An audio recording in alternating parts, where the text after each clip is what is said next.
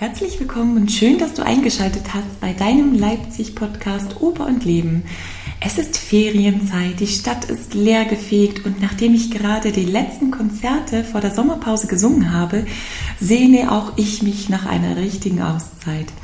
Aber jetzt erstmal wieder in der Reihe Back to the Roots dreht sich alles um meine persönlichen Höhen und Tiefen als Sängerin, in mehreren Folgen werde ich euch über meine Erfahrungen, Freuden, Momente und Ängste der letzten zehn Jahre berichten. Die Folge Back to the Roots Number 3 ist der Schauspielerin Ilse Ritter gewidmet, die nach dem letzten Konzert beim Festival für Neue Musik in Fleming aufgeregt zu mir kam und das Gespräch gesucht hat. Ist in der Kunst nach 45 wirklich alles laut und haben wir vergessen, Zueignung und Liebe zu vermitteln? Der Name Ilse Ritter wird den Kennern der Schauspielbühnen im deutschsprachigen Raum ein inneres Glockenläuten verursachen. Bei der neuen Musik in Fläming war sie Teil einer aufmerksamen Hörerschaft, für das wir musizieren durften. Und gleich nachdem der Ausplaus verklungen war, stand Ilse aufgeregt vor mir und versuchte auszudrücken, was wohl schon länger auf ihrem Herzen lag, aber nun angeregt durch die zeitgenössischen Kompositionen Platz fand, ausgesprochen zu werden. Ausgangspunkt unseres Gespräches war Ilses Eindruck, dass die zeitgenössische Kunst zerrissen ist von dem Schmerz über die Katastrophe des Zweiten Weltkriegs. Ja, sie bedauert, dass die neuen Kunstformen den Menschen zu wenig Liebe und Harmonie schenken. Zunächst diskutierten wir wirklich aneinander vorbei. Ich bemerkte, dass die Hochkunst nicht im Grunde den Zweck einer affektierten Auseinandersetzung haben sollte, und der Anspruch von neuartiges Schaffen eben dieser ist, dass es nicht ein bereits existierendes Werk zitiert oder gar nachahmt. Daneben machte Ilse deutlich, dass sie das Geschreie auf den Schauspielbühnen nicht mehr ertragen kann und die emotionalen Abstufungen bis hin zu einem schlichten Wiegenlied sehnsüchtig vermisst. Schließlich sagte sie aber etwas, was sicherlich alle Musikerkollegen kennen und der Schlüsselmoment ist, warum wir da raus müssen, um als Interpreten im Dienst der Musik zu wirken. Wir fühlen uns in dem Moment erfüllt, wenn wir musizieren, von der Welt als einzigartiges Wesen umarmt und geliebt. Und diese Erfüllung in uns, mit uns und durch die Kunst geben wir an andere weiter.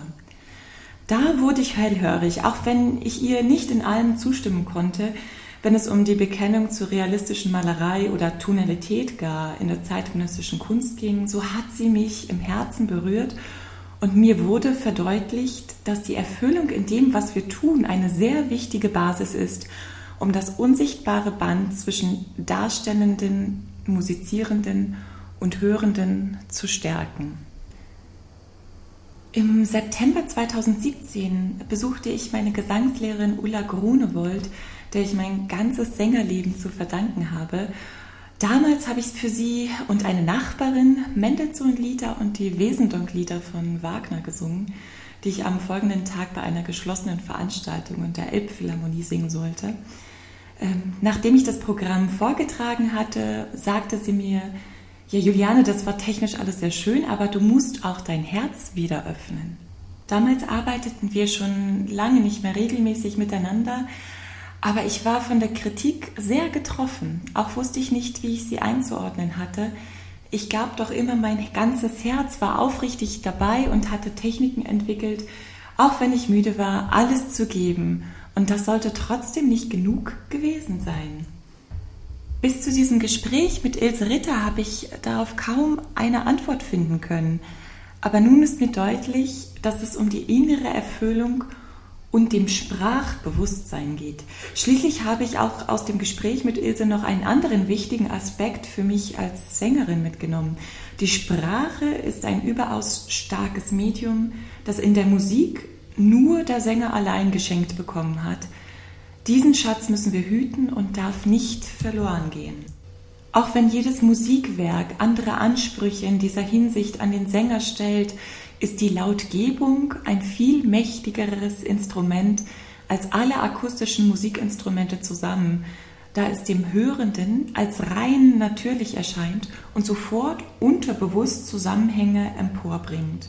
Ilse selbst wird als Schauspielerin ja für ihre fließende, melodiöse Sprechweise gelobt und hat damit einen ganz eigenen Stil entwickelt, der prägend ist. Zum Abschluss des Abends in Fläming, wir saßen noch gemütlich beim Essen beieinander, wünschte sie sich von mir und allen anderen Künstlern mehr Abwechslung, mal ein Kinderlied oder ein Gebet, dass dies auch berührend sein könnte. Die Konzertwelt birgt häufig die Gefahr, zu technisch, zu bürokratisch zu werden. Man muss schließlich überleben. Dennoch glaube ich, dass wir gerade jetzt, wo wir am offenen Herzen operieren, die Quelle, die uns zu unserem Schaffen geführt hat, zu unserer Kunst geführt hat, nicht versiegen lassen dürfen. Das da draußen ist das eine, aber was in uns ist, kann uns niemand nehmen und das geben wir weiter. Danke, liebe Ilse, dass du mich daran erinnert hast.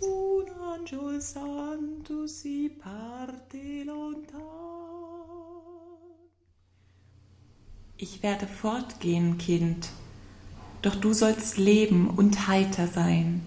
In meinem jungen Herzen brannte das goldene Licht, das hab ich dir gegeben, und nun verlöschen meine Abendkerzen. Das Fest ist aus, der Geigenton verklungen, gesprochen ist das allerletzte Wort. Bald schweigt auch sie, die dieses Lied gesungen, sing du es weiter, Kind, denn ich muss fort. Den Becher trank ich leer, in raschem Zug und weiß, wer davon kostet, muss sterben. Du aber, Kind, sollst nur das Leuchten erben und all den Segen, den es in sich trug. Mir war das Leben wie ein Wunderbaum, von dem in Sommernächten Psalmen tönen. Nun sind die Tage wie ein geträumter Traum und alle meine Nächte, alle Tränen. Ich war so froh, mein Herz war so breit und Gott war gut. Nun nimmt er alle Gaben. In deiner Seele, Kind, kommt einst die Zeit, soll, was ich nicht gelebt, Erfüllung haben.